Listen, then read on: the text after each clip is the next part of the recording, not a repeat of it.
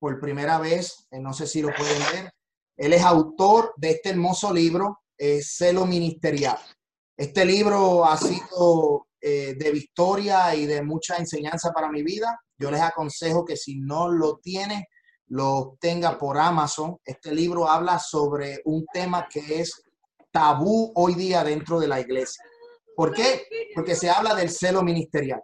Les recomiendo que adquieran este libro. Ha sido eh, un libro de mucha enseñanza para mi vida. Ha sido excelente. Y, y pues les recomiendo este hermoso libro, este reciente. Lo pueden conseguir en Amazon. Está eh, en contenido físico, libro de físico, y también lo puedes conseguir a través de Amazon Kindle electrónicamente. Celo ministerial habla sobre el lado oscuro del evangelio. Amén. So, más adelante vamos a tocar algunos detalles del libro, pero en esta hora, eh, hace unos días, hace unos días atrás queríamos Compartimos con Luis que queríamos hacer esta reunión online, ya que en muchos de nuestros países hay un toque de queda o hay una, situación que se ha levantado hace varias semanas y es sobre eh, la pandemia del coronavirus. Entonces, hay muchas preguntas, hay muchas, eh, hay mucha gente que está preocupada, hay mucha gente que está ah, caminando sin fe, sin esperanza. Eh, caminando en un momento de nervios, hay miedo en la población y pues en esta noche queríamos realizar esta actividad, esta reunión eh, online eh, con nuestro amigo doctor Luis Rodríguez para hablar de varios temas. El primer tema es sobre cuál es el rol de la iglesia, qué papel juega la iglesia en un estado de emergencia. No sé si alguno de ustedes en las redes sociales ha podido notar en donde pues se ha criticado mucho a la iglesia porque ha cerrado puertas. Hay otros que se han aprovechado de esta situación. Eh, hay situaciones que, eh, que dentro de, este estado de emergencia pues eh, no son conscientes. Y pues queremos que en esta noche poder hablar con Luis y poder conocer del punto de vista pastoral, del punto de vista eh, profesional, como psicólogo, eh, eh, como consejero. Queremos conocer, y hay una población, ¿verdad? que estamos grabando esto también para, está en Facebook Live y lo vamos a estar grabando para compartirlo con, con los hermanos de la iglesia, poderlo compartir con diferentes iglesias. Hay muchas, hay, hay muchas preguntas porque ¿cuál es el papel de la iglesia? Y queremos comenzar con esto. ¿Cuál es el papel de la iglesia? ¿Qué rol juega la iglesia en, un estado de emergencia? La iglesia debe de cerrar, la iglesia debe de abrir. Eh, hay gente que, no, sabe no sabe qué hacer y pues queremos eh, queremos que esta primera, en este primer tema, el, nuestro amigo Luis Rodríguez nos explique cuál es el papel de la iglesia, cómo la iglesia puede. No, no, no te apures por eso, no te apures por papel ahora. Pueden, pueden ponerle mute al audio para. Aquí lo tengo, perfecto. Yo lo. Ok, ya estamos. Ok, perdonen. Eh, aquí para aquí. Espérate, ok. Ah, ajá. Ok, perfecto. Estamos tratando de configurar esto que, no, que no afecte a muchos. Eh, ¿Cuál es el papel de la iglesia eh, con relación a, este estado de emergencia? Eh, ¿Cómo la iglesia puede ayudar? ¿Qué la iglesia debe de hacer? ¿Cómo la iglesia debe de comportarse ante una situación de crisis, de miedo, de desespero? Y pues queremos dejar al doctor Luis Rodríguez con esta primera pregunta si ustedes tienen preguntas, les pido que le escriban en el chat y así mismo le estaremos leyendo para que nuestro amigo eh, Luis pueda contestarlas.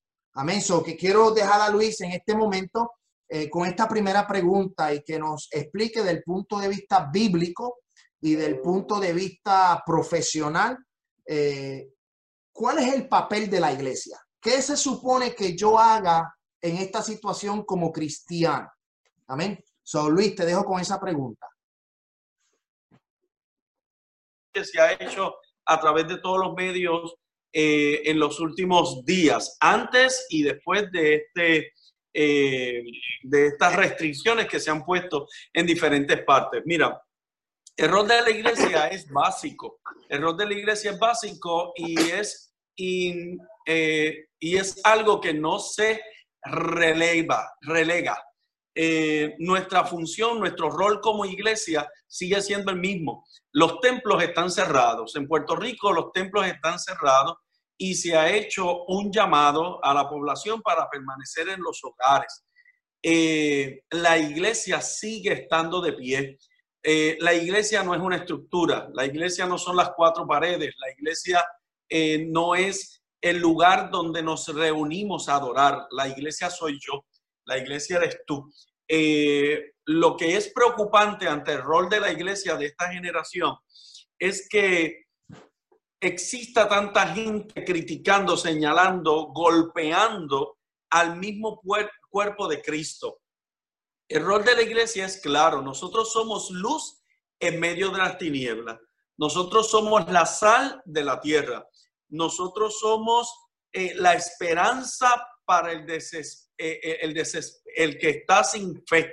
Nosotros somos la, la solución, la respuesta a todo aquel que se siente angustiado, desesperado en, esta, en este tiempo y en esta generación.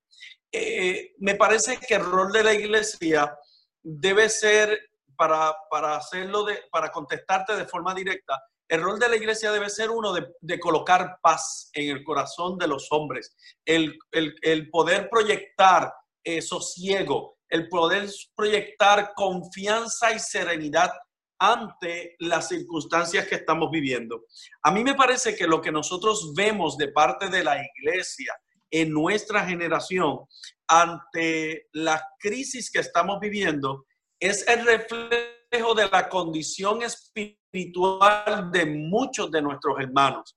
Si tú no tienes una convicción clara, si tú no tienes una relación profunda con el Dios al que llamamos Dios, al Dios al que decimos que adoramos, al Dios al que decimos que servimos, si tú no tienes una relación profunda con este Dios, indudablemente en este tiempo de crisis, en este tiempo de situación, en este tiempo de adversidad, lo que hay en tu corazón es la misma desesperación que hay en el corazón del inconverso.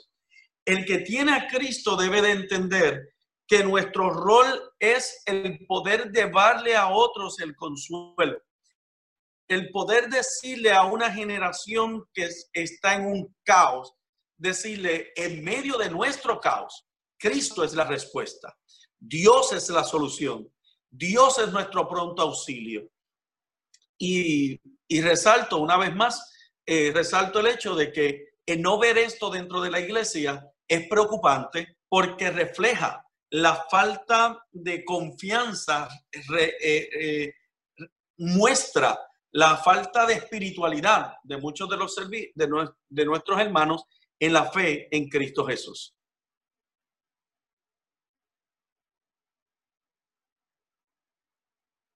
¿Tienes alguna otra pregunta? Bueno, dentro de ese papel, ¿por qué la iglesia, o digo la iglesia porque somos nosotros, no somos un templo, eh, digo la iglesia porque hay mucha gente que está desesperada en vez de ser luz en medio de las tinieblas, de ser la sal de la tierra. ¿Por qué llegamos a este punto que aún mismo, que aún dentro de la, dentro de la iglesia, gente que le sirve a Dios, que ha servido por muchos años dentro de la iglesia, ha llegado al punto de, no de desesperarse, porque pues obviamente somos humanos y la naturaleza humana está ahí. Pero ¿por qué la iglesia en términos generales entra en un desespero, en, en ese miedo, cuando nosotros somos la luz en las tinieblas? Yo sé que, debemos ser resplandecientes y que debemos ser la sal de la tierra y que debemos, pero eh, hay algo psicológico, hay algo emocional, ¿sabes? Porque lo que estamos viviendo hoy día no lo habíamos vivido hace 10 años, hace 5 años. Por ejemplo, a lo mejor ustedes en Puerto Rico eh, lo están viviendo de una manera diferente a cómo se vive aquí en Tennessee. Me explico. En el 2007 ustedes vivieron en Puerto Rico un huracán categoría 5 donde estuvieron por días, por meses en una situación crítica. Después vinieron los temblores en Puerto Rico. Eh, aquí en el estado de Tennessee, y más adelante le voy a dar la parte a algún hermano de Kentucky o, o de algún otro país para que nos explique qué está sucediendo en estos estados. Pero ahora mismo en el estado de Tennessee, yo salgo todas las mañanas al supermercado. Eh, y cuando salgo de mi trabajo, también paro en el supermercado. Y lo que he visto es un desespero completamente en donde no hay papel de baño, no hay comida, las góndolas están vacías, no hay agua y ha sido bien difícil. Entonces, vemos eh, iglesias tratando de decir, pues nos vamos online, nos vamos a interactivo, vamos a cerrar la iglesia. No, pero entonces que cierra la iglesia está en pecado porque no, no, no están trabajando como, como si fuera, hay gente diciendo, por ejemplo, Luis, hay gente diciendo, no, que eh, solamente el, el, reino de los cielos lo arrebatan los valientes y esto hay que hasta la última gota. Entonces, pues estamos viendo esta situación en donde hay una crisis, hay una crisis. ¿Cómo la iglesia, aunque es la sal de la tierra, puede ayudar? ¿Cómo la iglesia debe de ayudar? Dando alimento, aparte de la oración. ¿Cómo, cómo, ¿Cómo podemos trabajar con esta crisis? Yo creo que lo primero que hay que hacer es separar una cosa de la otra. Eh, en términos de la teología, es importante entender que todo el mundo no es iglesia. Eh, y si yo parto de esa premisa, me parece que empezamos a, poder visualizar el problema.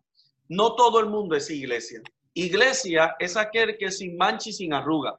Iglesia es aquel que vive la fe y que no solamente la vive, sino que eh, la practica. Iglesia es aquel que tiene una relación con Dios y una intimidad con Dios. Así que si la iglesia es esa, ¿qué es la otra parte de, de los que se congregan?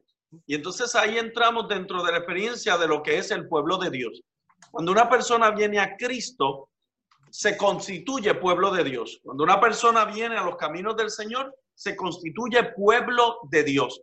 Ese pueblo de Dios viene a la iglesia, ese pueblo de Dios canta, ese pueblo de Dios se congrega, ese pueblo de Dios viene y busca la guianza del Espíritu. Pero ese mismo pueblo, dentro de ese mismo pueblo de Dios, Dios separa a un grupo a los que escoge. Y dice la escritura que esos escogidos dentro del pueblo son la iglesia. Así que cuando una persona tiene una relación de intimidad con el Señor, es imposible que pierda la fe porque tiene una relación con Él. Ahora, ¿es de humanos la desesperación que se está viviendo en las calles? Sí, me parece que sí. Eh, podríamos decir que no es una situación mala, que no es una situación incorrecta, que, que la gente puede desesperarse.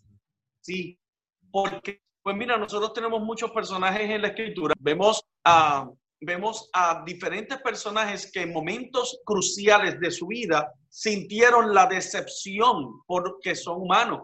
El mismo Jesús en Hexemaní dijo, mi alma está muy triste hasta la muerte. Si eso es de esta manera, entonces es de humanos que usted se sienta abrumado, es de humano que usted se sienta afligido. Dentro de la conducta del ser humano o la psiquis del ser humano, eh, la situación que nosotros vemos en todos los medios diciendo que se acabó el papel de baño, es exactamente eh, una situación que se le llama histeria colectiva o histeria social. Eh, simplemente cuatro o cinco personas en algún lugar papel de baño y los demás que lo vieron dijeron yo también lo voy a hacer y empieza la gente a repetir una conducta no por razonamiento sino por impulsividad.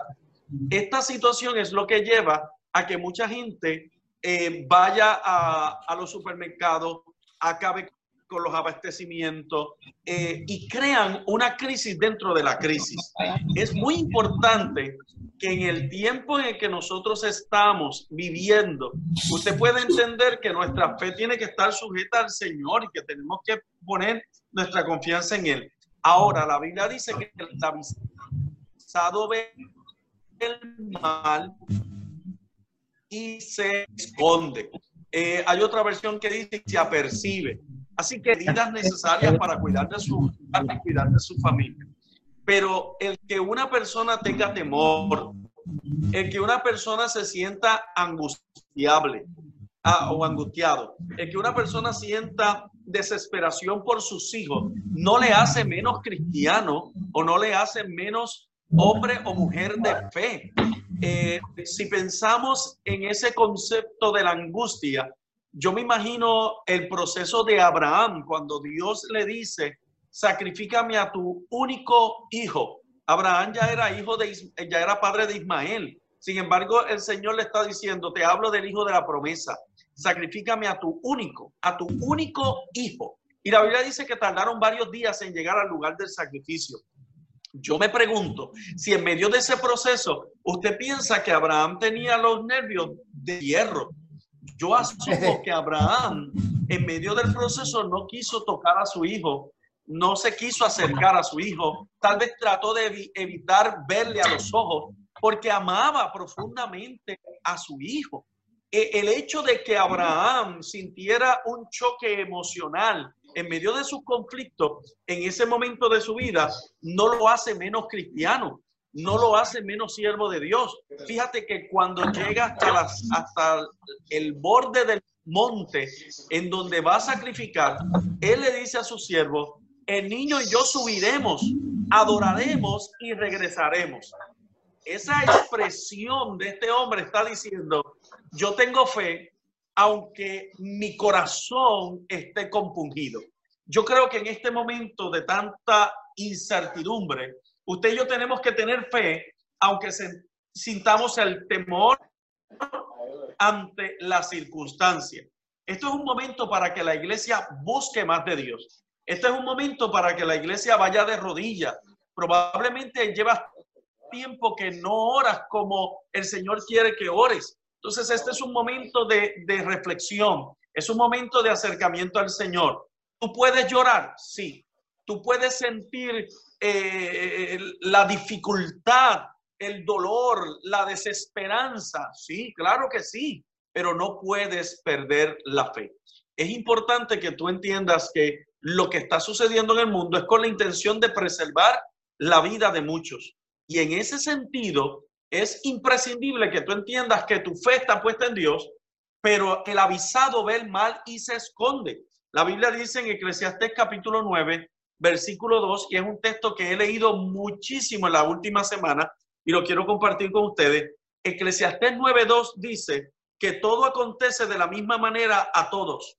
Un mismo suceso ocurre al justo y al impío, al bueno y al limpio, al limpio y al que sacrifica, al que no sacrifica como al bueno, así como al que peca, al que jura, como al que teme el juramento. Eclesiastés 9.2. Esto me está diciendo, es el paralelo de decir que llueve para justos e injustos. Lo que sucede en la paz de la tierra sucederá de la misma forma para el creyente como para el no creyente. Así que esto es un momento de acercarme al Señor, de tener tratar de guardar la paz y la tranquilidad. Usted que me está escuchando, usted que me está viendo, e intentar ser ese eh, eh, soporte a la sociedad, donde la sociedad pueda decir, hay una iglesia de pie. Y yo quiero decir con mucho respeto, antes que procedas con tu siguiente pregunta, ah, yo quiero decir con mucho respeto que me parece que aunque hemos tenido mucho conflicto a través de las redes sociales y algunos, algunas personas que no quiero dar mi opinión al, al, al, respecto, algunas personas atacando a la misma iglesia del Señor, me parece que la iglesia ha hecho algo que, que es sin precedente. Se han inundado las redes, eh, se ha inundado eh, con el mensaje poderoso del Evangelio. La gente cantando, la gente haciendo reflexiones, hablando palabras de, de, fe, de esperanza, el ver lo que está sucediendo en Italia, el ver lo que está sucediendo en otros lugares como España, el ver gente en los balcones de los residenciales cantando alabanza, glorificando el nombre del Señor sin salir de sus hogares, me hace ver que hay una disposición de la iglesia de decir, estamos de pie. Hay una crisis en el mundo, pero estamos de pie. Tengo miedo en mi corazón, pero estoy de pie.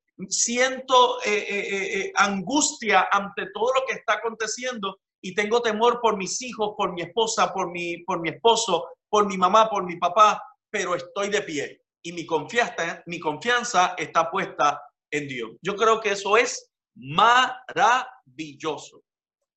Santo, qué, eh, qué hermosa esa palabra que tú compartes con nosotros con relación al libro de Eclesiastés, donde llueve tanto para el impío como para el no impío. eso es lo que, lo que nos está, lo que nos dice el escritor, este hombre tan sabio, es que estas cosas van a suceder. Estas cosas que están pasando en la tierra, terremotos, hambre, peste, son cosas que van a suceder y le va a suceder y le va a tocar tanto al cristiano como al que no es cristiano, al que hijo de Dios y al que no es hijo de Dios.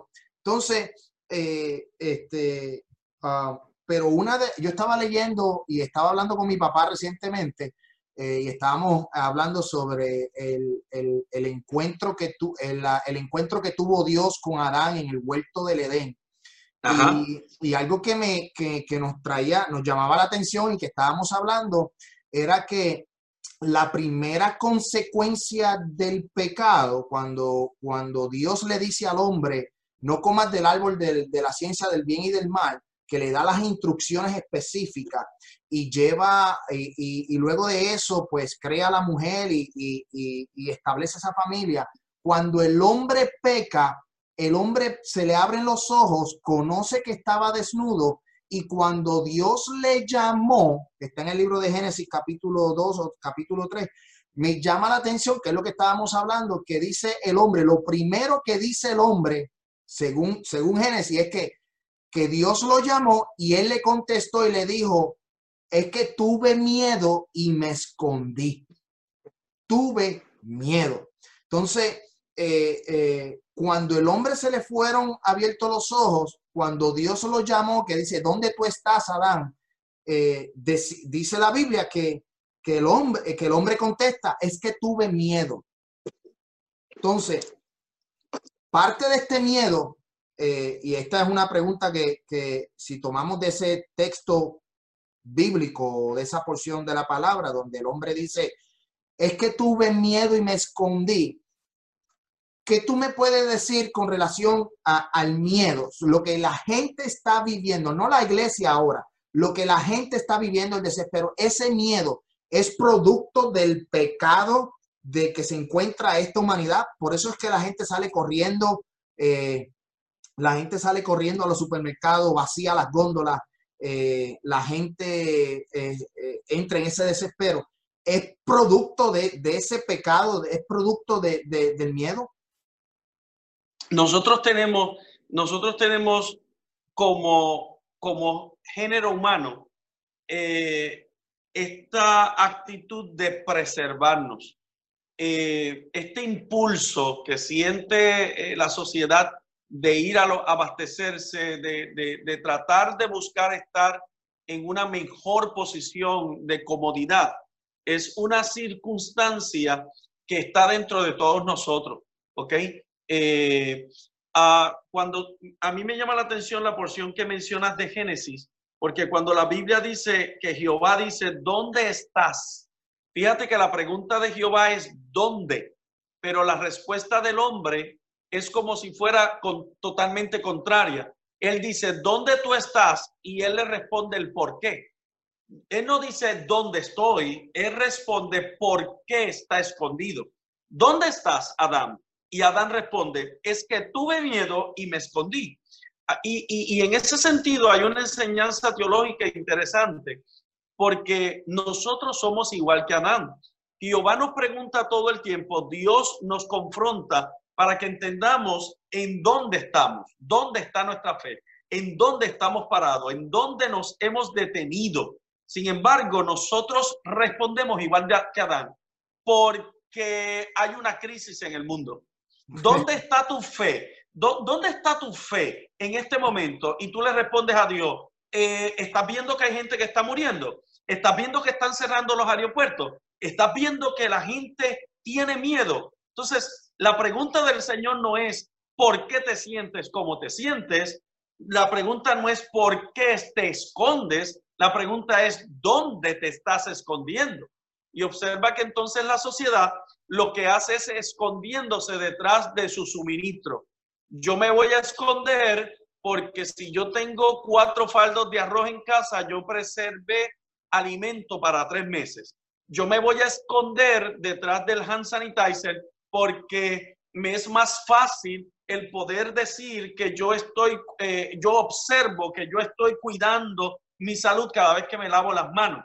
Yo no estoy diciendo con esto que usted no lo haga. Lo que te estoy diciendo es que nuestra fe sigue escondiéndose detrás de nuestro razonamiento. Y nuestro razonamiento nos dice, ten cuidado, apercíbete, eh, llénate de suministro. Y eso está bien. Donde está, donde está el problema es cuando yo tomo toda esta situación y me alejo literalmente de Dios. Porque observa cómo mucha gente está criticando ahora mismo y diciendo, ah, las iglesias se cerraron. Pero probablemente la mayoría de esa gente que dice las iglesias se cerraron son los que en medio de las fiestas de Navidad se desaparecen después de acción de gracia y no regresan hasta después del Día de Reyes. Entonces, ¿cómo, cómo tú me puedes decir que tú estás preocupado porque un templo hecho de manos humanas, cuando la Biblia dice que Dios no habita en templos hechos de manos humanas, se cierra, pero a ti no te preocupa cuando un domingo hay servicio y tú no fuiste porque te fuiste a pasear. Entonces yo creo que este es un momento de confrontación emocional y espiritual. Confronta mis emociones al yo decir, mi confianza está puesta en lo que yo puedo hacer con mis propias fuerzas o mi confianza está puesta en el Dios que me sostiene. Entonces, una cosa es confiar en Dios y otra cosa es desobedecer a las autoridades. Las autoridades indicaron que cerremos los focos de transmisión y la iglesia debe de obedecer pero la confianza de la iglesia tiene que estar de pie. Este no es un tiempo para yo estar enfrente de la televisión y, de decir, pues no tengo nada más que hacer, así que voy a ver televisión. Vamos a orar, vamos a, a reunirnos y vamos a decirle al mundo, hey, nuestros templos están cerrados, pero la iglesia sigue estando de pie. Santo de Dios. Bueno, yo quiero, eh, yo sé que a principio lo mencioné, pero yo tengo al hermano Kevin eh, Sausa de La Paz, Honduras. Yo quiero que le voy a activar aquí el micrófono porque yo quiero. Ya que, dices eso, déjame, déjame reconocer que nos, acá también en el live tengo gente de Guatemala, tengo gente de México, gente de Estados Unidos, de Texas, eh, de Pensilvania, eh, de Canadá. Tenemos gente conectado eh, de Argentina. Así que a todos ustedes, muchas gracias y también gente de la Fundación y de la Iglesia de Pastoreo conectados a través de la transmisión. Excelente, excelente. No, y queremos que ah, hay un hermano de Venezuela que se conectó. Tenemos gente de, Guatemala, como tú mencionas, en la transmisión. Eh, pero yo quiero ver, eh, Luis, eh, cómo, cómo está la situación en Honduras. ¿Qué, ¿Qué es lo que está haciendo? ¿Qué es lo que hay en Honduras? Y yo no sé si el hermano Kevin puede hablarnos un momentito rápido de cómo lo está haciendo el gobierno de Honduras eh, y qué está ah, haciendo su iglesia o qué él está haciendo en estos momentos. pido al hermano eh, Kevin eh, de allá de Honduras que nos, que nos explique cómo está la situación en Honduras en este momento. Escuchamos. Bien, hola, Dios les bendiga a todos. Ah, bueno, en Honduras las iglesias igual están cerradas. lo que están haciendo algunas iglesias son así como estamos haciendo ahorita, live y por medio de internet. Pero eh, algunas, algunas personas, yo tengo un equipo de trabajo aquí de misioneros que salimos a regalar a la gente gel antibacterial y mascarillas y aún nuevos testamentos para que las personas eh, se protejan y también lean la Biblia. Eh, el gobierno, pues el gobierno está, nosotros decimos aquí, tirando manos de ahogado, o sea, no sabe qué hacer, él tira solo, solo poner reglamentos para que, ellos dicen para que no se expanda el virus, pero la verdad que está haciendo cosas que, que, también van a expandir el virus, o sea, como aislar a personas dentro de un local y dentro de ese local pues poner personas que están ya diagnosticados con el coronavirus y personas que aún están sospechosos, o sea, no son ya diagnosticados. Entonces, para nosotros aquí en Honduras es como, como poner y alargar más esto, o sea, la verdad que los tienen en cuarentena y en Honduras están pidiendo que el gobierno salga a regalar comida, o sea, porque eso fue un parte de la campaña que él tenía de Juan Orlando Hernández de regalar eh, bolsas, bolsas solidarias, dicen aquí. Entonces, todo, el, todo Honduras está reclamando eso porque si lo tienen en cuarentena y cerró todos los negocios, todo, cuando digo todos los negocios, todos los negocios, eh, entonces están pidiendo que cómo van a estar en cuarentena sin comer, porque muchas personas en Honduras son pobres eh, lo que estamos haciendo, como le digo, o sea, nosotros visitamos algunas, eh, recolectamos ofrendas y visitamos algunas casas para llevarles alimento, gel antibacterial, papel higiénico, como estaban hablando ustedes. Eh, algo esencial, no mucho que cubra toda la cuarentena, pero algo para que les ayuden. Y claro, compartimos oración, palabra de Dios y ahí estábamos compartiendo. Pero la iglesia, la iglesia, como decía hermano Luis, eh, se ha encerrado, o sea, la iglesia no quiere salir, muchos pastores pues se han cerrado la iglesia totalmente por ordenanza del gobierno, o sea, como dice el pastor, y hay una palabra que dice ahí también que debemos obedecer a nuestras autoridades. Entonces, en eso se encierran los, los pastores de aquí de Honduras. Amén. Gracias, eh, gracias Kevin por, compartir esas palabras. Eh, Kevin es ah, eh, misionero.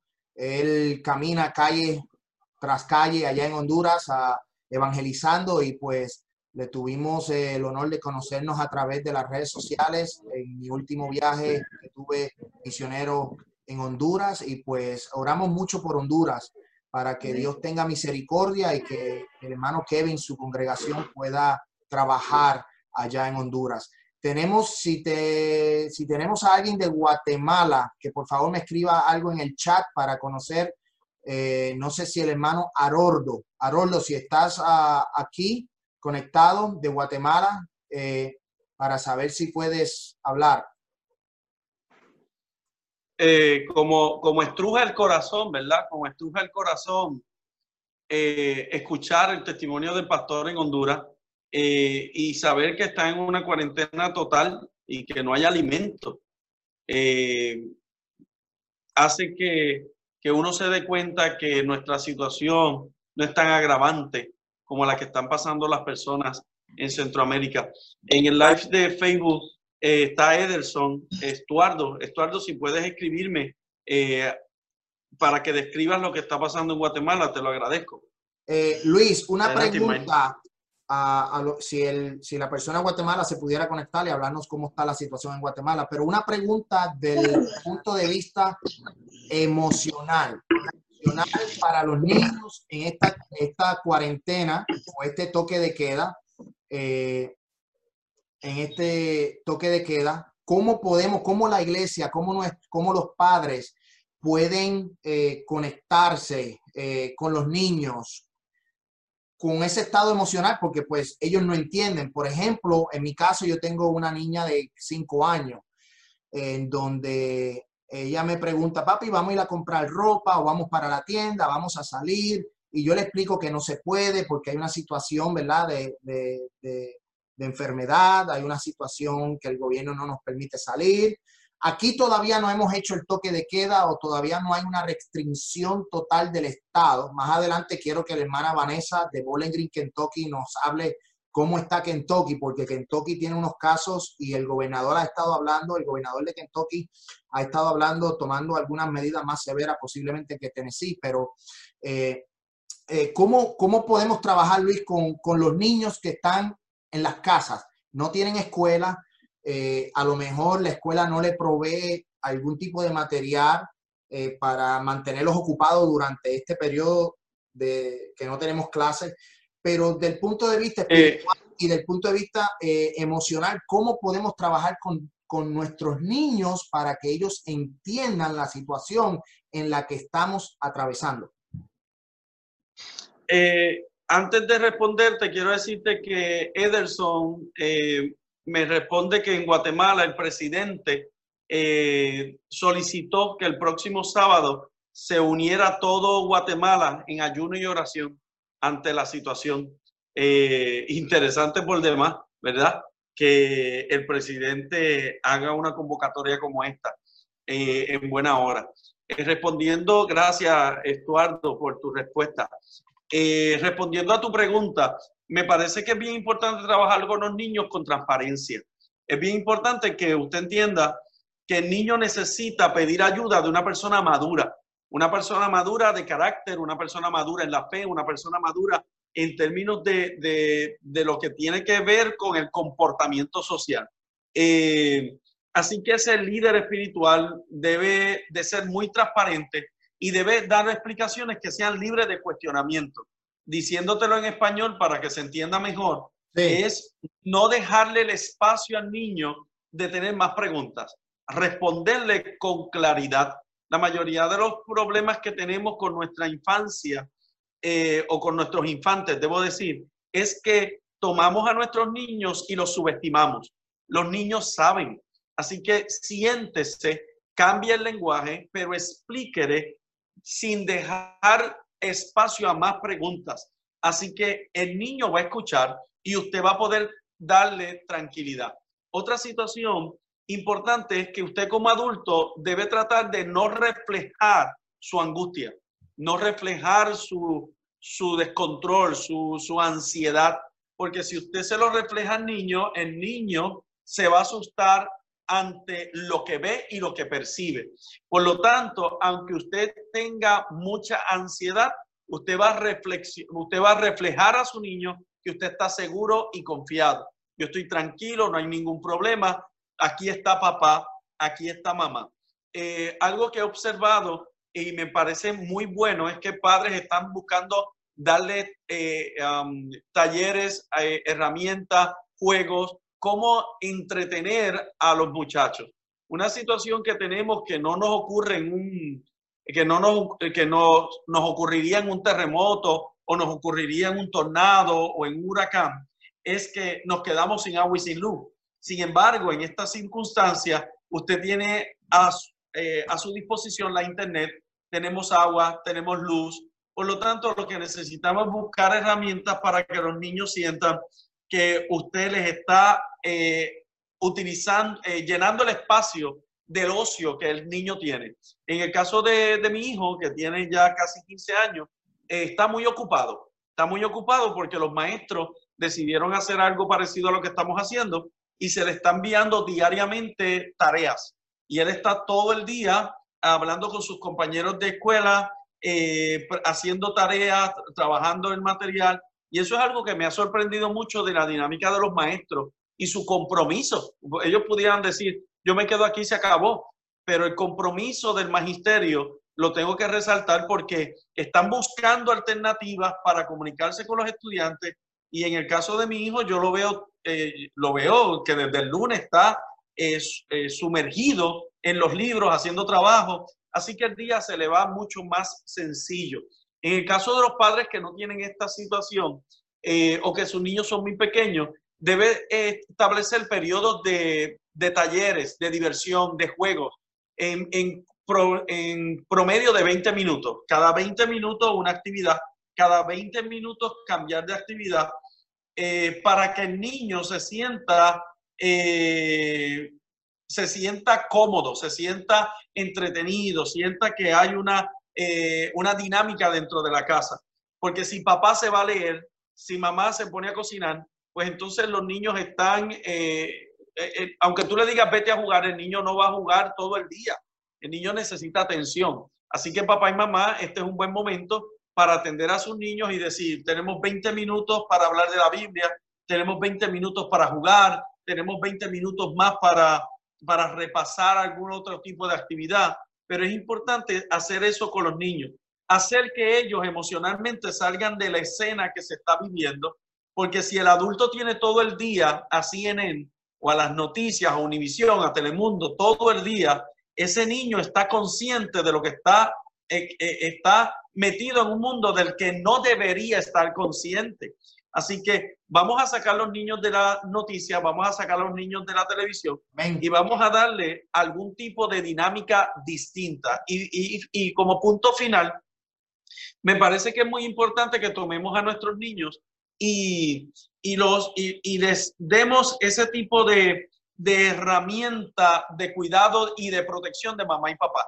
¿Cuántas veces estamos llenos de trabajo y no tenemos tiempo para besar, para abrazar, para, para escuchar? Así que este es un momento para establecer una, una reestructuración en esas emociones y que papá abrace al niño, abrace a la niña, hagan cosquillas, jueguen por la casa. Eh, eh, debe ser un momento donde nos resurjamos como familia y como iglesia. O sea que dentro de la crisis podemos sacar algo positivo.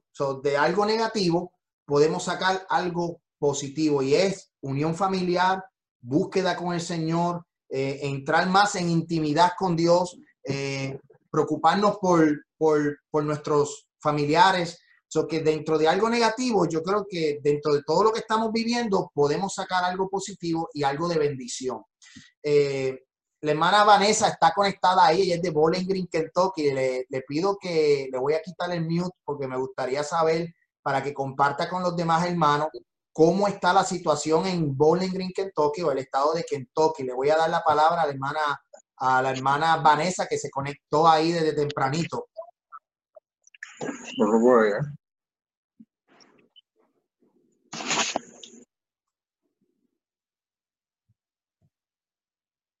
Si me escuchan. Ahora sí, ahora sí, Vanessa. Ok, pues Dios les bendiga, hermanos. Aquí hoy en el gobernador Bashir eh, reportó que había un caso ya de coronavirus positivo.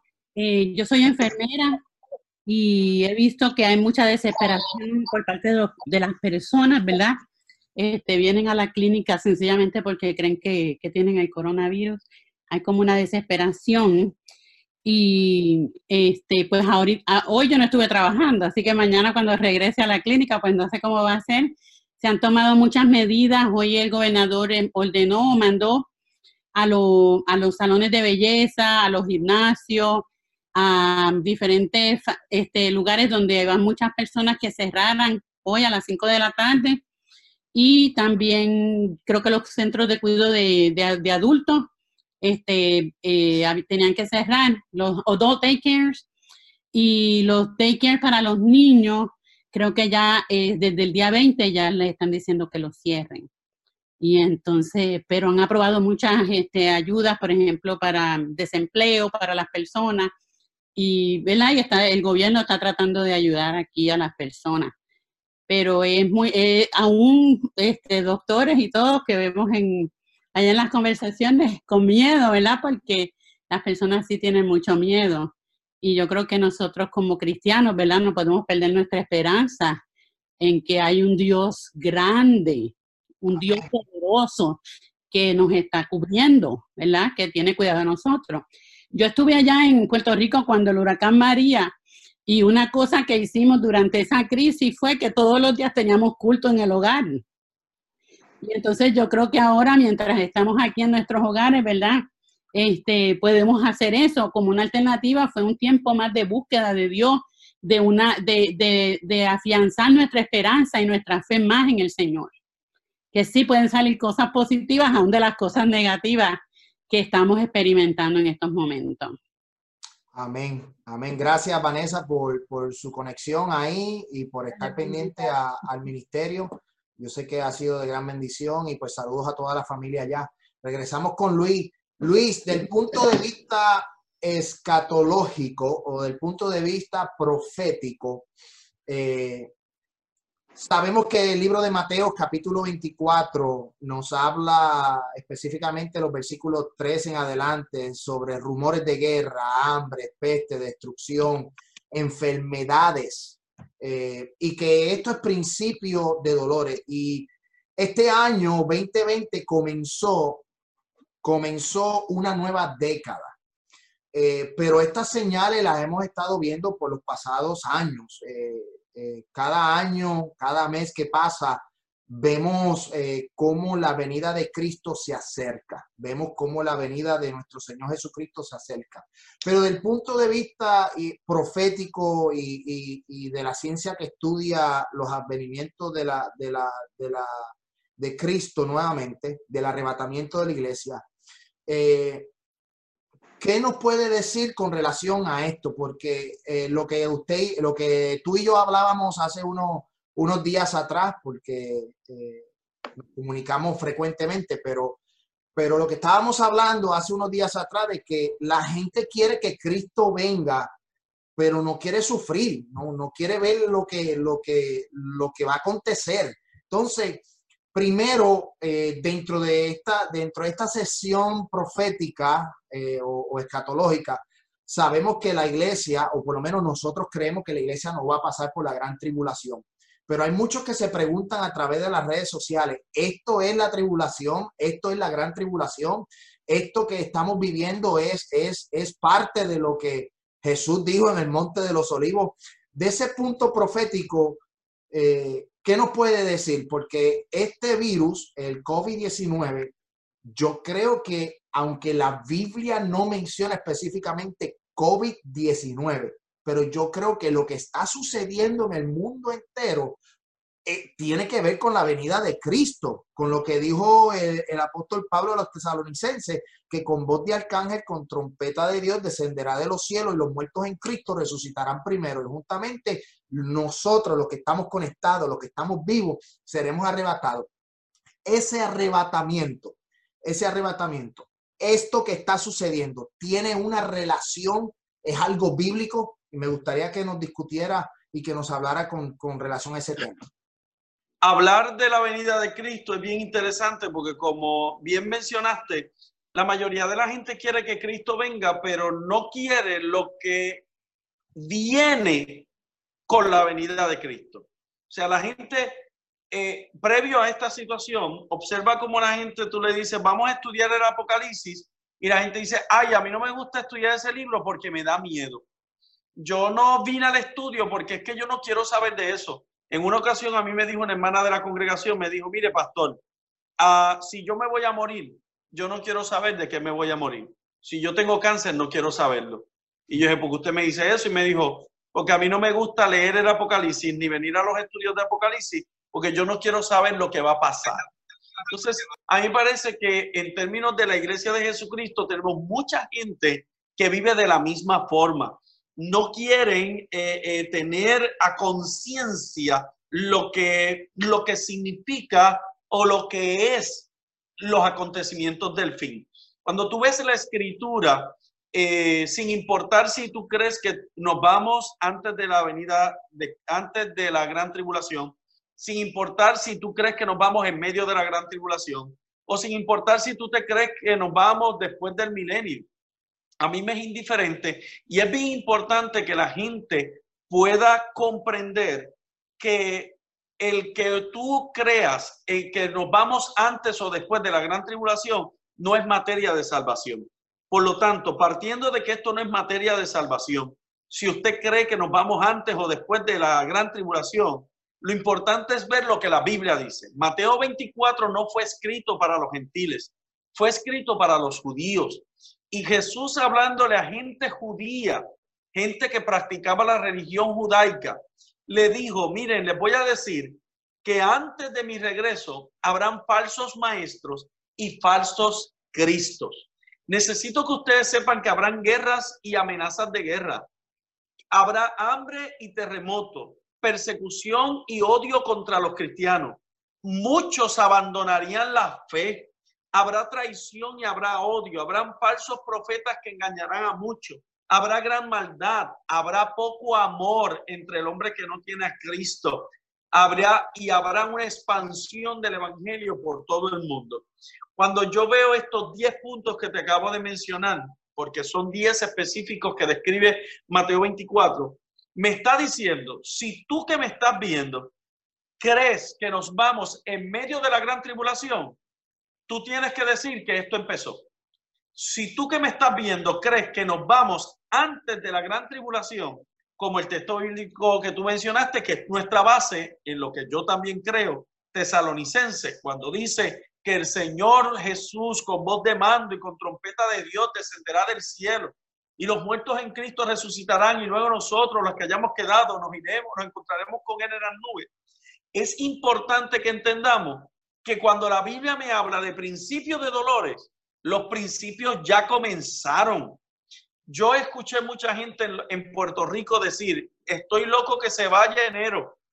Llegó febrero y decían que se vaya febrero. Llegó marzo.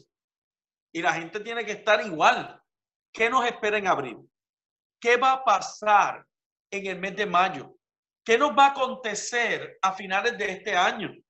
Yo, es importante que el que nos está escuchando hoy, aquellos que están en sintonía en Miami, en Florida, los de Centroamérica, los de Sudamérica, los de Canadá, es muy importante para mí que todos ustedes comprendan que lo que va a pasar, va a pasar. Que, que para que el Cristo de la gloria venga, no basta con que digamos, vamos a orar por la paz de Israel. La Biblia dice que la naturaleza gime a una sola voz gemidos indecibles de que viene Cristo. Este es un momento para yo comprender que esto no va a mejorar, que esto va a empeorar de día en día, que van a haber más terremotos, que va a haber más hambre, que va a haber más desesperanza, más necesidad, porque el mundo se está preparando para gritar que necesitan a un líder mundial. Y ese líder mundial es el anticristo. Cuando nosotros vemos lo que está sucediendo a nivel mundial, yo quiero decirte que a mí me escandaliza porque lo que yo veo es que simplemente esto es un ensayo a nivel masivo de lo que será una ley marcial, de lo que será el control. Mira, está todo el mundo en los hogares. Yo tuve que salir esta tarde a, llevarle a una pastora una ayuda que está en un hospital y las calles están desiertas. La gente está dentro de los hogares, hay miedo, pero ese, de, ese descontrol por el miedo no es otra cosa que el miedo ante lo desconocido. Y es importante que la iglesia entienda que ese miedo que yo siento ante lo desconocido en este momento de mi vida, es importante que yo lo traduzca en fe, en esperanza, en convicción de que mañana yo puedo perder mi trabajo, pero sigo creyendo en Dios de que mi salud puede, puede estar comprometida, pero yo sigo creyendo en Dios, de que mañana el Estado puede decir, no entran más barcos, no hay más movimiento, tiene que quedarse todo el mundo en sus hogares, pero yo sigo confiando en Dios, porque mi esperanza es que este cuerpo exterior se va a destruir, pero Dios preservará mi alma para una vida eterna. Entonces, dejemos de estar eh, afanados por lo que representa nuestra vida, porque señores, esto no va a mejorar, esto va a empeorar. Todos los días va a seguir empeorando. El 99.9% de lo que está escrito en la Biblia se ha cumplido. Resta por cumplirse un 0.01%, menos de un número entero. Es una fracción de un número lo que falta por cumplirse. Una guerra y que Cristo mande a sonar la trompeta y venga por nosotros. Es algo impresionante lo que, lo que hablas porque eh, llevo 10 años viviendo aquí en el estado de Tennessee, eh, en, en esta nación, Estados Unidos, una nación que se conoce por muchos, una nación próspera, es un imperio, es una potencia mundial. Y recientemente, como unos dos días atrás, fui al supermercado Publix y como las góndolas estaban vacías por, por la situación que se está viviendo, eh, habían eh, algunas sopas Campbell's, eh, sopas en la comida enlatada, y eran cuatro por siete dólares. Eso es lo que eh, decía el anuncio o el, o el, precio de esta sopa.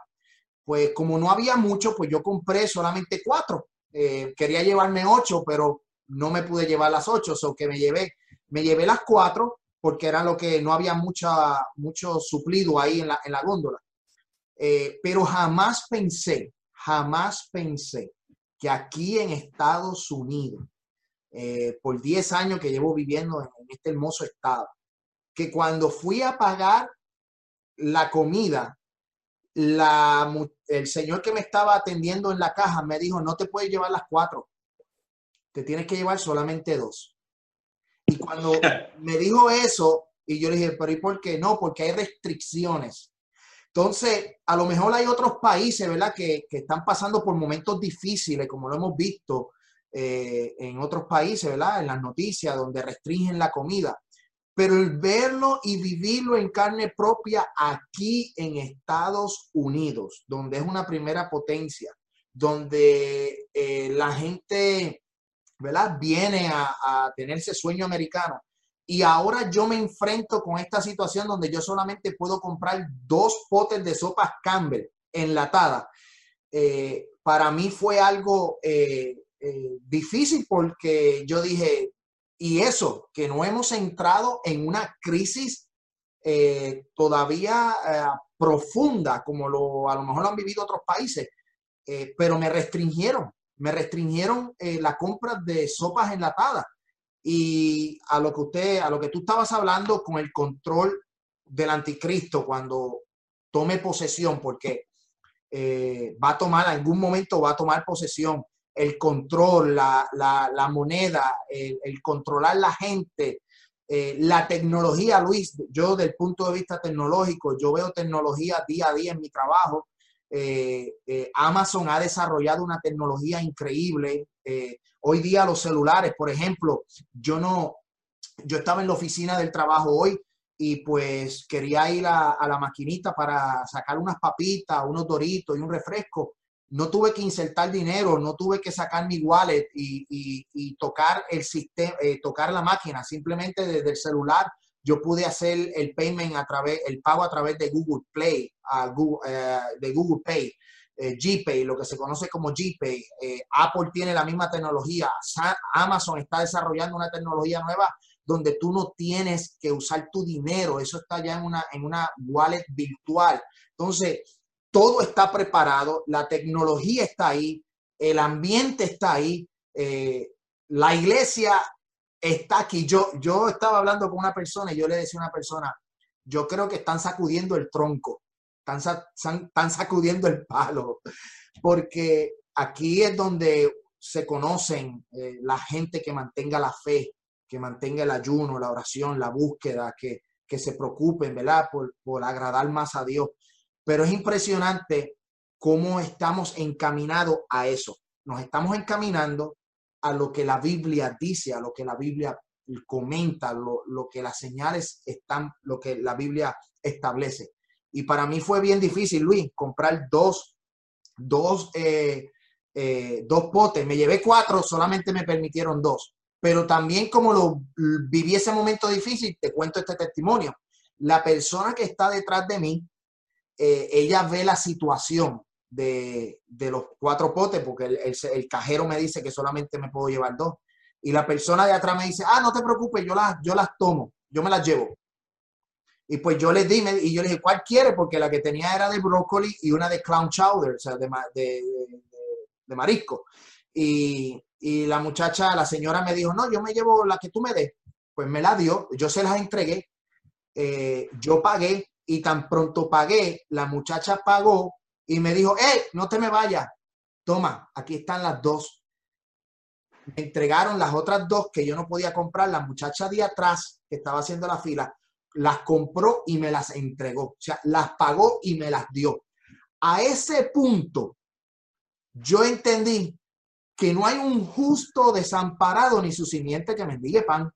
Yo creo que en este momento de crisis, nosotros como iglesia tenemos que saber que si Dios sustentó al pueblo en el desierto, que si Dios sustentó a Abraham, que si Dios sustentó a José, dentro de la crisis, como tú bien mencionaste al principio de esta reunión, en donde llueve tanto para el impío como para el que no es impío, eh, yo creo que Dios va a tener eh, eh, misericordia de nosotros y Dios nos va a ayudar en este momento tan difícil que estamos pasando, porque entiendo que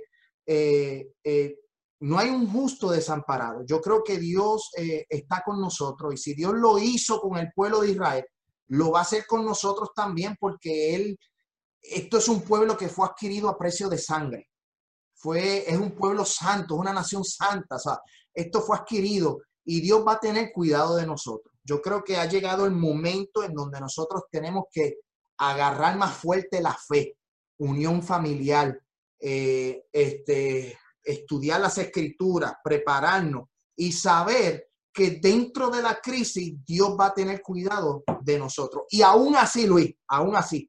Y si no tiene cuidado, yo le decía a una persona reciente, le comentaba a una persona reciente que me llamó porque tenía un problema. Yo le dije, dentro de, de la situación que estábamos hablando, yo le dije, mira, nosotros tenemos que actuar como los tres jóvenes hebreos que entraron al horno de fuego, cuando dijeron, no nos vamos a postrar y nos vamos para dentro del horno, pero si me libra bien y si no también. O sea, nosotros no vamos a doblar rodillas.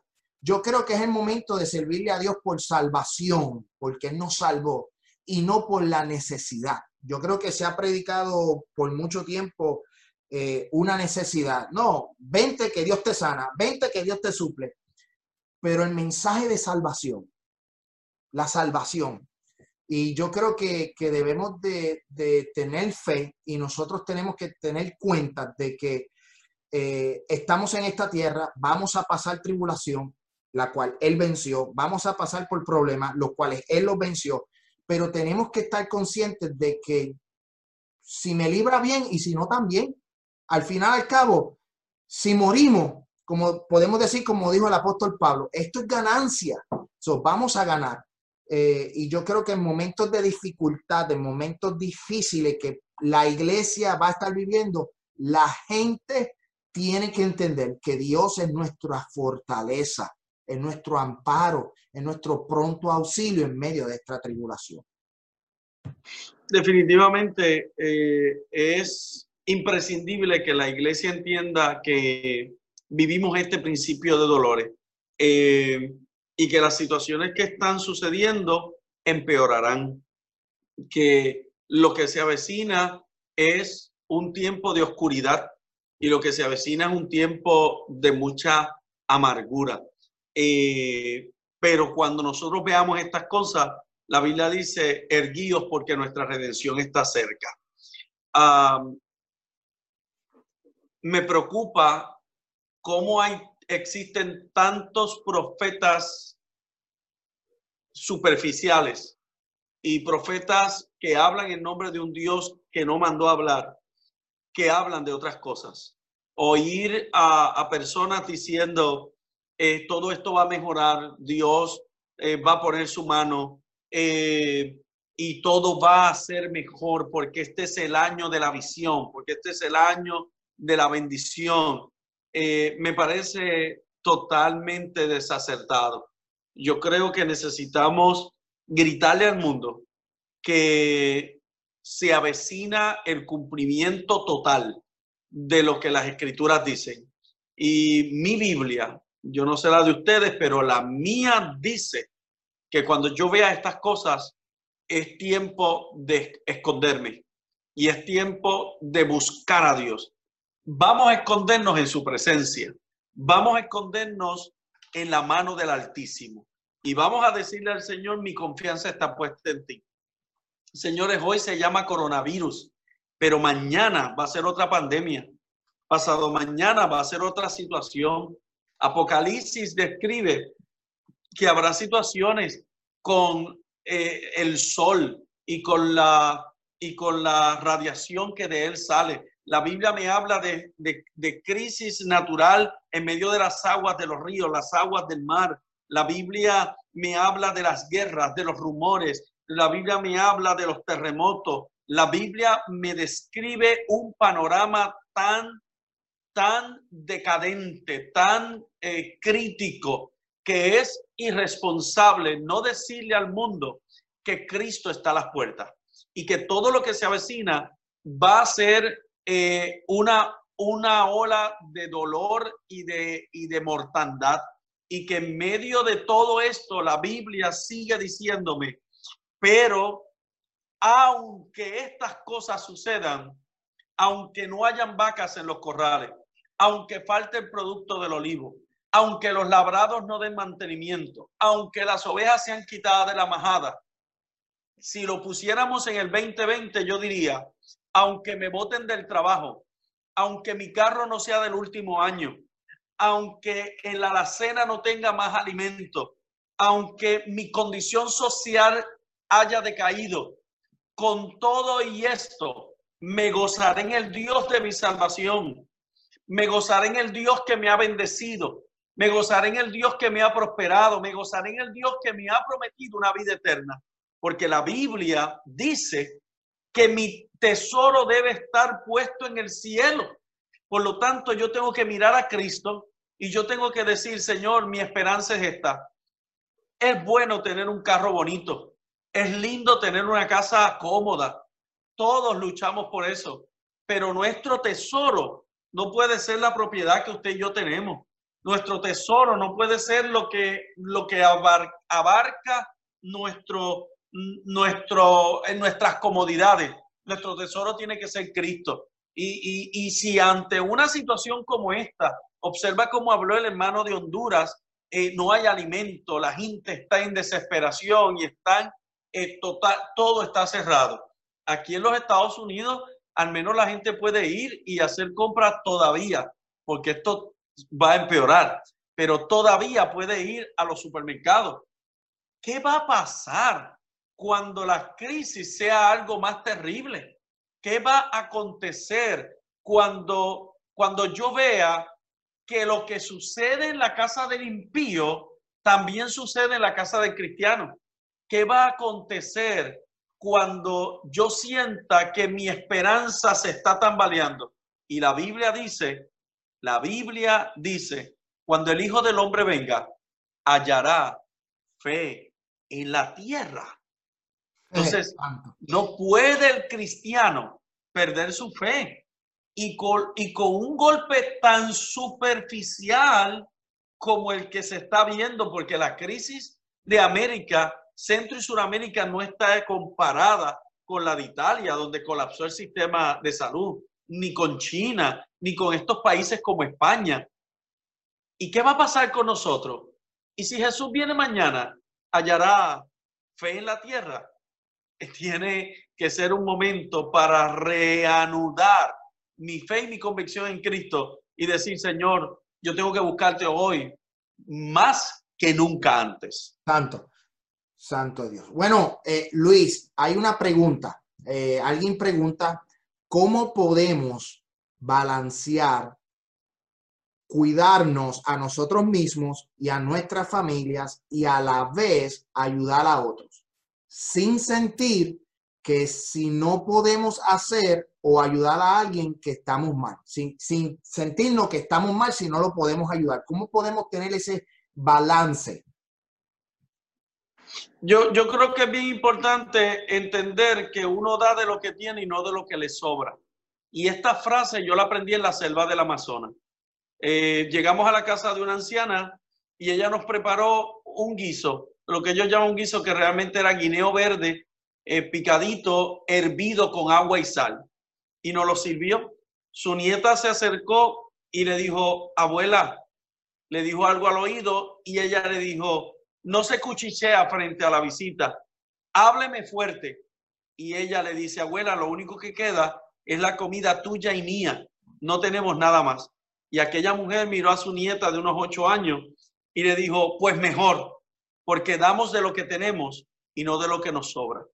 Respondiendo a la pregunta que, nos hace, que me hacen, yo creo que te da satisfacción cuando tú sabes que tú estás dando de lo que tienes y no de lo que te sobra. Es la misma expresión o la misma situación de la, de la viuda que dio dos blancas dio más que todo el mundo porque dio lo que tenía. Tal vez tú no puedes ayudar a una persona en el otro poblado, pero tú puedes ayudar a tu vecino que está a tu lado eh, con un plato de comida, eh, con, con algún víver, alguno de los víveres que tienes, eh, porque tal vez sufrió una necesidad a mitad de la noche y tú fuiste a darle un abrazo, a orar por él en su necesidad. Así que dando de lo que tenemos y no de lo que nos sobra, estamos ofreciéndole al mundo lo que está a mi alcance. No te limites porque dentro de esa experiencia sentimos la satisfacción de poder ayudar y sentimos la satisfacción de poder hacer. Tal vez tú no puedes regalarle a la persona que está al lado tuyo eh, eh, un faldo de arroz o, o, o, 10 libras de arroz, pero sí tú puedes eh, decirle, mira, pero te doy un puñado del que yo tengo. Y dando de lo que poseemos, sentimos la satisfacción de que Dios nos está utilizando. Así que yo creo que esa es la esencia. Todo el mundo sabe lo que puede dar, todo el mundo sabe hasta qué punto puede dar. Así que el punto es dar y hacerlo con agradecimiento. Y esa es la forma en que recibimos la bendición de Dios. Santo Dios. Eh, yo quiero, eh, como dicen, abrir los micrófonos. No sé si los que están conectados a través de Zoom tienen alguna pregunta o los que están a través de la internet, eh, a través de Facebook, perdonen, a través de Facebook, que tengan alguna pregunta. puede quitarle el mute al, al audio y hacer la pregunta tanto al doctor Luis Rodríguez como a este tu servidor, el pastor Ismael García. No sé si alguien quiera hablar en esta hora. Eh, por favor, puede eh, quitar el, mute del audio o quitar el, eh, el audio, ponerle el audio para atrás y poder ah, hacer la pregunta. No sé si alguien desea hacer la pregunta. O también puede escribirnos a través de, de los diferentes chats de Facebook. Puede hacer su pregunta. Alguien, ah. LG Aristo número 2. Dios te bendiga, de dónde eres y eh, eh, cuéntanos, ¿cuál es tu pregunta? Hello. Se fue. Se le fue. Se le fue. Si alguien tiene alguna pregunta, puede eh, ponerle el audio y hacer la pregunta a nuestro amigo Luis Rodríguez. ¿Alguien tiene alguna pregunta? ¿Alguien que quiera compartir alguna experiencia que tuvo? ¿Alguien que quiera compartir eh, cómo está? Algún, si está en otro país o en algún otro estado que quiera compartir con nosotros. Mientras tanto, mientras alguien eh, pueda comunicarse con nosotros a través de Zoom, eh, vamos a tocar un tema rapidito, ya estamos para terminar, pero antes de terminar yo quiero que Luis nos hable de esto. Yo quiero que nos dé una, eh, una breve descripción. Yo se lo, he recomendado a algunos amigos ministros, lo he recomendado a algunas personas. Eh, este libro eh, está recién, recientemente publicado, lo encontramos en Amazon. El título de este hermoso libro es Celo Ministerial, el lado oscuro del Evangelio. Celo Ministerial, el lado oscuro del Evangelio. En estos momentos ahora de toque de queda, de estar en su casa, esto es una buena recomendación. Si usted quiere tomar un tiempo de, lectura, recomendamos este libro. Es excelente libro. Eh, yo puedo decir que estuve en el proceso eh, de la creación de este libro, eh, tratando de ayudar a mi amigo Luis Ahí tenemos a Jesús Manuel también, está conectado por ahí con el libro en mano. Eh, queremos ver que Luis nos dé una breve descripción de lo que trata el libro y les digo a los hermanos de Kentucky, de Guatemala, de Honduras, eh, de otros estados de Florida que lo pueden adquirir en Amazon. Está disponible en Amazon, eh, tanto electrónico como contenido físico, como libro físico. Pero queremos dejar a Luis que nos hable un poquito sobre celo ministerial, el lado oscuro, por qué el tema y qué fue lo que lo motivó a escribir este hermoso libro, los cuales a mí me ha tocado mi corazón. Llevo pastoreando dos años, dos años en el pastorado, otros años predicando, pero esto en dos años, eh, puedo decir que ha sido bien importante eh, para mí. Dejo a, a Luis nuevamente para que nos hable de este, de este libro, Celo Ministerial y El lado oscuro del Evangelio. Celo Ministerial es mi primer trabajo eh, literario. Eh, espero que sea el primero de muchos. Celo Ministerial eh, es una, son 14 capítulos que te llevan a través de un recorrido el que adorno con algunas de mis experiencias a través de estos 25 años pastoreando eh, celo ministerial eh, te da la, la, oportunidad de aprender a enfrentarte a los ataques ministeriales de aquellos que luchan por destruirte a pesar de que alguna vez tú los admiraste.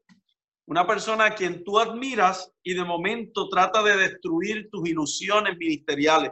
Así que celo ministerial trata de esto, trata de, de ser un sobreviviente, de, de ser un sobreviviente, un sobreviviente y no más una víctima de los asesinos de sueño, de los asesinos de ministerio. El celo ministerial te da la oportunidad, este libro te da la oportunidad de cambiar la historia, de, de formar parte de un gran ejército que yo estoy convencido que podemos derribar gran parte de la muralla de ese lado oscuro del Evangelio a través de estos 14 capítulos de, la escritura de celo ministerial, eh, esto no es un desahogo ni, ni, es un ataque al Evangelio. Yo no tomo estas páginas para, para atacar el Evangelio, para criticar a las personas. Más bien yo tomo estos 14 capítulos para redactar eh, cómo yo me sobrepuse al celo, cómo me sobrepuse a las circunstancias, a la adversidad, a las luchas. Cómo fueron tantos los momentos en que tropecé y pensé que no me volvería a levantar, pero Dios en su infinita misericordia extendió su mano y me rescató. Eh, así que mi intención a través de este libro no es acusar o poner el dedo en la llaga de la herida de mucha gente marcada. Este no es un libro donde usted va a pensar, donde usted va a decir que yo estoy eh, lleno de de heridas y resentimientos. Este es un libro que habla cómo yo superé mis heridas, cómo superé mis resentimientos. Es un libro que lo va a llevar a través del ministerio. Usted va a sonreír conmigo, usted va a llorar conmigo y usted va a suspirar conmigo. Yo creo que al final, cuando usted llegue al final de, de los, del último capítulo de Cero Ministerial, el lado oscuro del Evangelio, usted va a poder decir que mucho he aprendido eh, la experiencia que tengo de los comentarios que me ha hecho la gente es que hay muchas personas que ya lo han leído en más de una ocasión. Hoy me llamó un pastor y me dijo, por tercera ocasión voy a empezar a leer. Eh, y me impactó, me dijo, la primera vez lo leí solamente para leerlo, la segunda vez lo llené de escrito y ahora voy a sacar todo lo que pueda para llevarlo a la iglesia como estudio bíblico. Eh, esto es un libro no dirigido solamente a la pastoral, está dirigido al joven que tiene ilusiones en el ministerio, está dirigido al joven pastor que le falta experiencia, está dirigido a aquel que, que piensa que ha alcanzado muchos logros en el Evangelio, igual que yo, en un momento de su vida, con todos los logros que había alcanzado, de momento miré alrededor y dije, no me gusta lo que veo. Y decidí dar un paso atrás y decirle a Dios, ¿sabes qué? Ese tipo de fama, ese tipo de reconocimiento, no es para mí. Así que yo creo que este libro confronta al ministro de Dios diciéndote, la fama no lo es todo. Eh, hay un camino mejor. Y yo creo que va a despertar el corazón, eh, el corazón ministerial de mucha gente para decidir sanar a muchos heridos en esta generación. Amén. Bueno, ya vamos a terminar, ya son las ocho y media. Eh, hemos estado un buen rato conversando con nuestro amigo Luis Rodríguez para uh, todos que nos estuvieron viendo. Eh,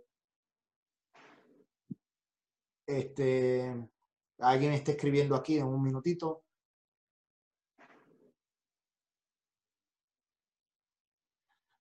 Eh, Luis, alguien comenta, eh, escribe, ¿por qué ahora eh, en las redes sociales todos comentan sobre el Salmo 91 y antes que todo esto sucediera, nadie comentaba del Salmo, del Salmo 91? ¿Qué tú crees que está pasando con el Salmo 91? A mí me parece que es una excelente pregunta para terminar, ¿verdad? yo creo que el Salmo 91 nos nos grita a que el Señor está con nosotros. Fíjate que lo que resaltan del Salmo 91 la mayoría de los creyentes es ni plaga tocará tu morada. Así que el hecho de que diga plaga y que lo que estamos viviendo es una plaga, pues la gente toma un escrito, lo saca de contexto y dice, esta promesa es mía y probablemente lo grita como si fuera un amuleto. Un amuleto donde, como yo he dicho, que el Salmo 91 dice, ni plaga tocará tu morada, yo estoy convencido de que no va a suceder nada malo en mi vida por lo que estoy diciendo. Eh, por eso es que yo resalto tanto es Eclesiastés 9.2, porque Eclesiastés 9.2 me parece que es como una contraparte que da fuerte al golpe. Eh, diciéndote, está bien que tú digas que plaga no tocará tu morada. Está bueno que tú cites el Salmo 23 y diga, aunque ande en valle de sombra y de muerte, no temeré mal alguno. Pero es importante que tú entiendas que, el que Salomón escribe en Eclesiastes y dice, oye, tanto el impío como el malo, como el que no teme a Dios, pasa por lo mismo que aquel que ama a Dios y sirve a Dios porque está establecido que los hombres nazcan, mueran y después el juicio. Así que yo no estoy exento de que mi hijo padezca de alguna situación de salud. Yo no estoy exento de, de que la plaga pueda tocar mi corazón. Mi pregunta al que hace la pregunta sería en una dirección un poquito más directa, respondiendo con una pregunta. Y la mayoría de esta gente que, uno, han utilizado este texto para predicar desde los altares, para hablar a través de Facebook, ah, ¿qué pasaría si se contagian con esta enfermedad? ¿Cómo va a justificar que el amuleto que utilizó no funcionó? ¿Será que no funcionó? ¿O será que sacamos de contexto un texto bíblico? Yo estoy convencido de que Dios es mi esperanza. Yo estoy convencido de que Dios guarda de mí. Pero mis amados, eso no significa que yo voy a salir por la calle y que voy a andar con todo tipo de descontrol porque simplemente el Señor dijo que plaga no tocará mi morada. No, yo tengo que cuidarme porque la Biblia también dice el avisado ve el mal y se esconde. Así que yo tengo que ser sabio, en mi postura y tengo que ser cuidadoso y protector de mi familia. Entonces, eh, yo creo, eso no está en la Biblia, pero a mí me parece que el, el, el, el refrán o el comentario pueblerino, ayúdate que yo te ayudaré, es un buen comentario como para traerlo a nuestro vivir de hoy y decir, Dios está en control, Dios puede cuidarme, pero ¿y si no me cuida? Mi fe sigue estando eh, eh, sostenida en Él. Sigo confiando en que Él es mi Dios. Entonces yo creo que es importante que usted entienda que el Salmo 91 es una verdad escritural, pero no es un amuleto para colocar encima del dintel de la puerta y decir, ninguna plaga tocará mi casa. Porque entonces, ¿por qué los cristianos enferman de cáncer? ¿Por qué enferman del corazón? ¿Por qué al cristiano le da catarata en los ojos igual que al inconverso? ¿Por qué hay gente tomando diálisis que aman a Dios? Porque está establecido que por consecuencia del pecado, este cuerpo material se desgasta para que un día la muerte le toque porque la paga del pecado no en términos de, de, de, una vida pecaminosa, sino en términos de lo que sucedió en el, Adán, en, en el Edén. La paga del pecado es muerte. Y el hombre, como consecuencia de la decisión de Adán, trae como consecuencia que este cuerpo se va a debilitar, te va a dar artritis, te va a dar dolores, vas a padecer de enfermedades hasta el día en que tu cuerpo ya no dé más y simplemente el Señor te llame a su morada o Él venga por ti. Así que el Salmo 91 está hermoso y prediquemos de él, pero no es un amuleto donde por yo decirlo no voy a enfermar. Ha estado bien interesante, no sé, y la última oportunidad, porque ya vamos a, terminar, ya llevamos hora y media, eh, ha sido muy interesante y le doy las gracias a Luis por conectarse. Gracias a la iglesia Lirio del Valle, algunos hermanos que se conectaron, también a la iglesia Centro de Adoración Familiar aquí en esta hermosa ciudad de Murphyboro, Tennessee. A todos los hermanos que se conectaron. Esto está grabado, eh, eh, está en las redes sociales, eh, en Centro de Adoración Familiar. Vamos a estar también subiéndolo a algunas plataformas digitales para que los hermanos puedan ver esta, este conversatorio con nuestro amigo Luis y esperamos que no sea ni la primera ni la última y que podamos utilizar en este momento de crisis, utilizar este tipo de plataformas como son las redes sociales, la tecnología, para poder conversar, poder predicar, poder este, hablar eh, y animarse los unos a los otros. Eh, aunque aconsejo, y no sé si Luis eh, está conmigo en este comentario que voy a hacer, pero aconsejo también a los hermanos que están conectados que tengan mucho cuidado con lo que ven en las redes sociales porque hoy día como estamos en un toque de queda, estamos en los hogares, pues la gente empieza a ver eh, todos estos pastores o todas estas iglesias, toda esta gente que se conecta. Y yo creo que eh, nosotros como cristianos tenemos una iglesia, tenemos un pastor donde nosotros nos sujetamos. Si nos sujetamos en el templo, también nos tenemos que sujetar online y hay que tener mucho cuidado eh, a quien uno escucha, a quien uno ve, porque uno, eh, un poquito de levadura leuda toda la masa. Y hay que tener mucho cuidado a quien uno sigue, a quien uno ve, porque pues lamentablemente hoy día podemos ver de todo. Hay gente que tienen diferentes doctrinas que están hablando sobre el tema, porque este es el tema del momento. El, COVID-19 es el tema del momento. Dijo Luis en un momento dado que en, en, en, abril no sabemos qué va a ser. Temblores en Puerto Rico, en otros países en enero, la gente quería que enero se fuera. Eh, en febrero hubieron fuegos forestales en Australia, el tema era Australia. Eh, ahora en marzo el tema es de COVID y pues hay que tener mucho, mucho cuidado eh, a quien uno ve, a quien uno sigue en las redes sociales. Nosotros pues damos esa recomendación. Si nosotros tenemos un pastor, tenemos gente, ¿verdad? A la cual nosotros seguimos y pues nosotros nos sujetamos tanto en el templo, tanto en la iglesia, también nos tenemos que sujetar online. No sé qué le parece a Luis este tema, pero es, ya para terminar, recordemos esto. Por eso es que la Biblia dice escudriñar los espíritus. Así que es importante que usted sea sabio y que usted oiga todo, retenga lo bueno y deseche lo malo. Amén. Bueno, Dios me los bendiga, eh, Dios me los guarde y hasta una próxima ocasión que tendremos a Luis de vuelta eh, por esta plataforma eh, y sigan hacia adelante. Gracias por tomar tu tiempo, gracias por compartir con nosotros.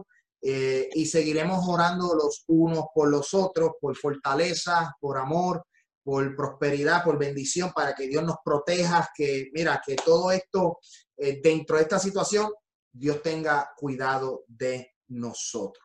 Amén. Eh, gracias a ti por invitarme, gracias por ti por invitarme y gracias a todos ustedes que han estado en sintonía a través de las diferentes plataformas y del live. Así que Dios les bendiga. No tengo la menor duda que después de esta crisis, mucha gente que no se atrevía va a estar haciendo muchos live. Así que Dios les bendiga a todos y muchas gracias por su sintonía. Dios me lo bendiga y hasta una próxima ocasión. Recuerden seguir al doctor Luis Rodríguez en su página de Facebook como doctor Luis Rodríguez. También síganlo en la página de la fundación, Fundación Doctor Luis Rodríguez, y también pueden seguirnos a nosotros en la iglesia Centro de Adoración Familiar o el ministerio Un Llamado, Una Misión.org. También cualquier información, cualquier, eh, cualquier contacto lo pueden hacer a través de nuestro teléfono 615-605-8648. 615 es el área code y el número de teléfono es el 605-8648. Dios me los bendiga y hasta una próxima ocasión y la bendición de Jehová sobre ustedes.